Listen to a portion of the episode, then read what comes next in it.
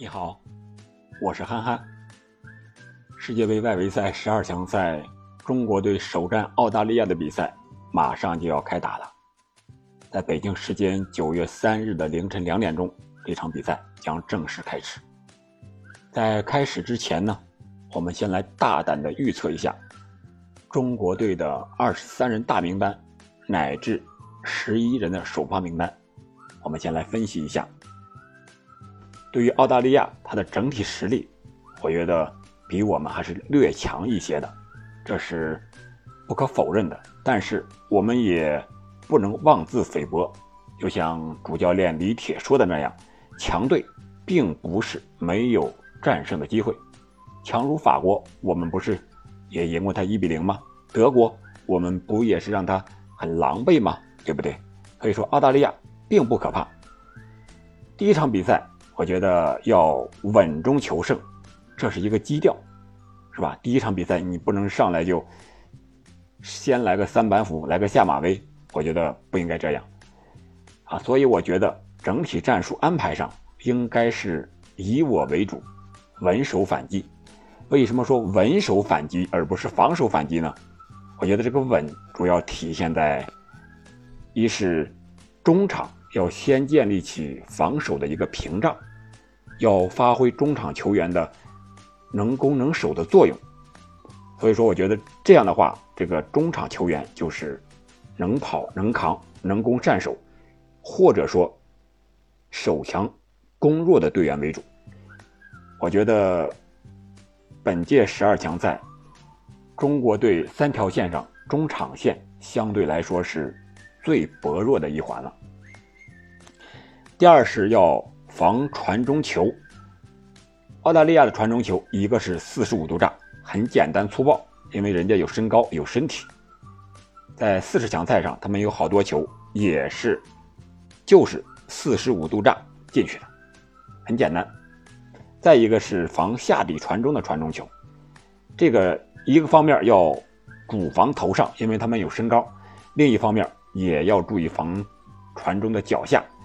比如说他下底子之后，再内切几步，到了禁区前沿，他就有可能传倒三角，这种打法也是很常见的啊。这倒三角的球基本就是脚下了，所以说我们一定要防头上的同时，也要防脚下，这是防传中球这一块另外，我们站位一定要站好小禁区线附近啊，这个位置特别重要。上周末五大联赛，这个位置我们在节目中已经讲了，进球有好多进球，包括头球，包括抢点，就是在球门的位置啊，正对球门位置左右各两三米，小禁区线附近这么一个位置，最容易进球。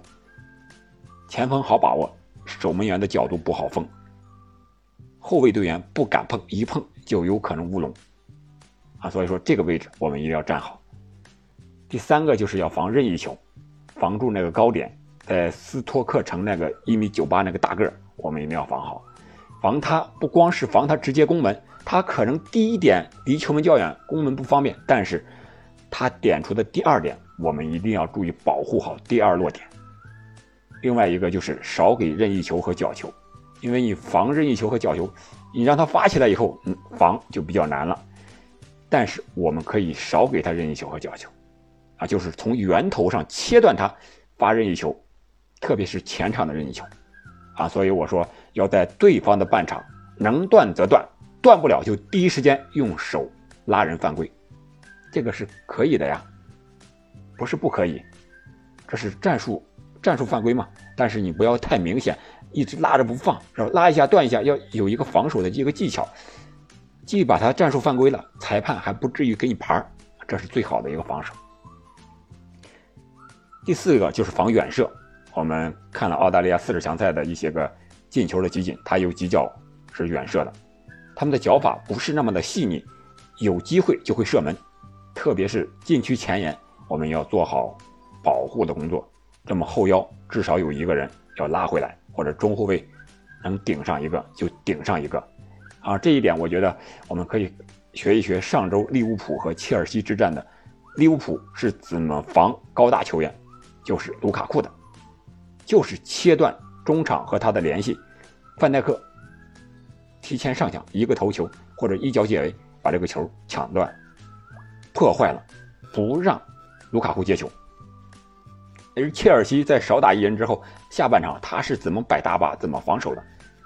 怎么控制好三条线之间的距离，乃至守门员和后卫之间的这个距离，不让他们打身后，这一点也是非常重要的啊！所以说，我们可以提醒国足的队员们多借鉴一下切尔西半场防守和利物浦的防卢卡库这样的高大队员。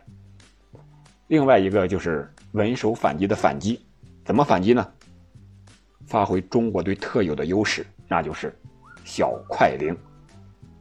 我们前场的球员，除了郭天宇和张玉宁来说比较强壮，其他队员都是小快灵型的队员啊。所以我说，但是啊，但是郭天宇一个是有伤，另外，即使郭天宇这样。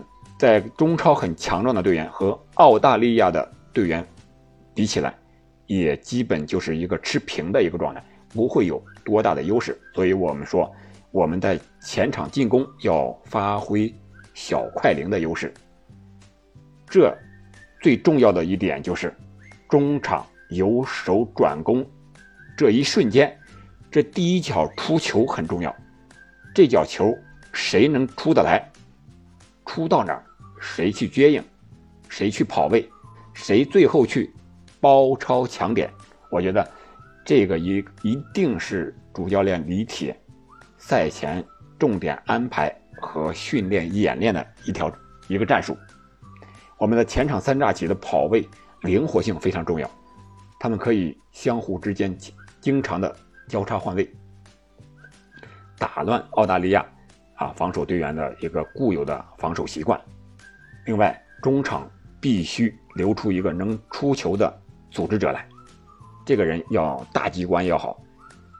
一般的这种球，我们在我们的后场断球之后，由守转攻这一下，这一脚球一定要出的要稳，要快，不给澳大利亚打第二波进攻的机会，这是我们反击的一个重要的一个原则。另外，我们再来看一看这场比赛的主裁判。这场比赛的主裁判呢是韩国的啊一个裁判组，呃，主裁判是高亨进，第四官员是金熙坤。相信所有队员对他们的主要特点已经了解了，因为他们曾经执执法过中超的好多比赛，是相对来说执法还是比较公平公正啊，比较严厉的，出牌也不少。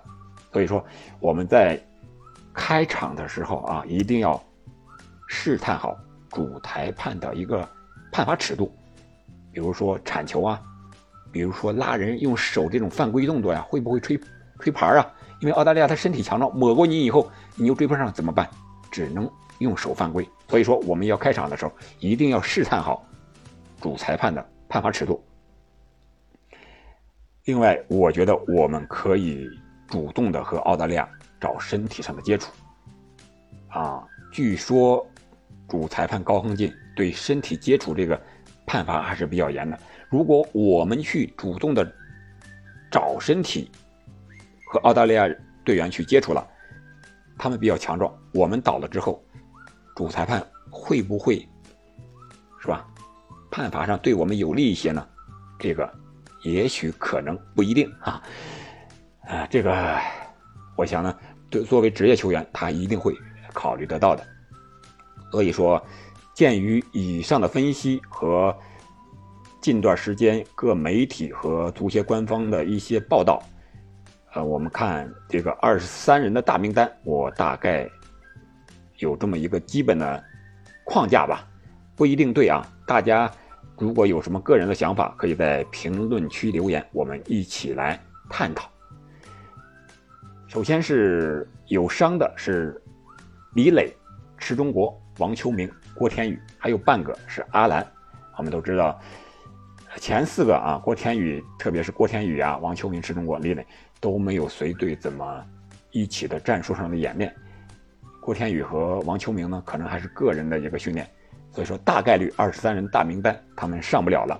这里面重点提一下郭天宇，如果郭天宇能进二十三名、二十三人大名单的话，我觉得他是一个战术上的烟雾弹，啊，可能让澳大利亚要感到，他们是不是中国队是不是要和我们打身体上的一个对攻呀？因为他们留了一个大个子前锋，对吧？给澳大利亚这么一个假象。另外，阿兰，嗯，应该是没有什么大问题，可以。进入二十三人大名单，但是进入首发可能出于他身体上的考虑，也可以，也可能是出于后手上的一个考虑，可能不会安排他先发。那么二十三人大名单，我觉得都有谁呢？首先是门将严俊宁、刘殿座，考虑的是高度和稳定性，因为严俊宁一直是四十强赛以来的中国队的一个国门。这里面王大雷呢，在受身高的限制比较多，他才一米八五，毕竟澳大利亚人高马大的是吧？打高球比较多，你后卫本来身体就没有绝对的优势，你守门员在低了，那我们防高空球这一环就太弱了。然后是后卫，后卫主要是我觉得是蒋光太、张琳芃、于大宝、王申超、李昂、高准翼、王刚和某招的王上元。这里边朱晨杰呢还太年轻，我觉得他跟着十二强，跟着大部队，嗯，三十二人大名单来到卡塔尔，来到多哈，主要还是感受一下这个训练的氛围。如果实在不行了，我觉得才会让他上，毕竟这是非常重要的比赛，啊，不是来锻炼新人的。另外就是中场，中场有，我觉得应该有张稀哲、蒿俊闵、金敬道、吴兴涵。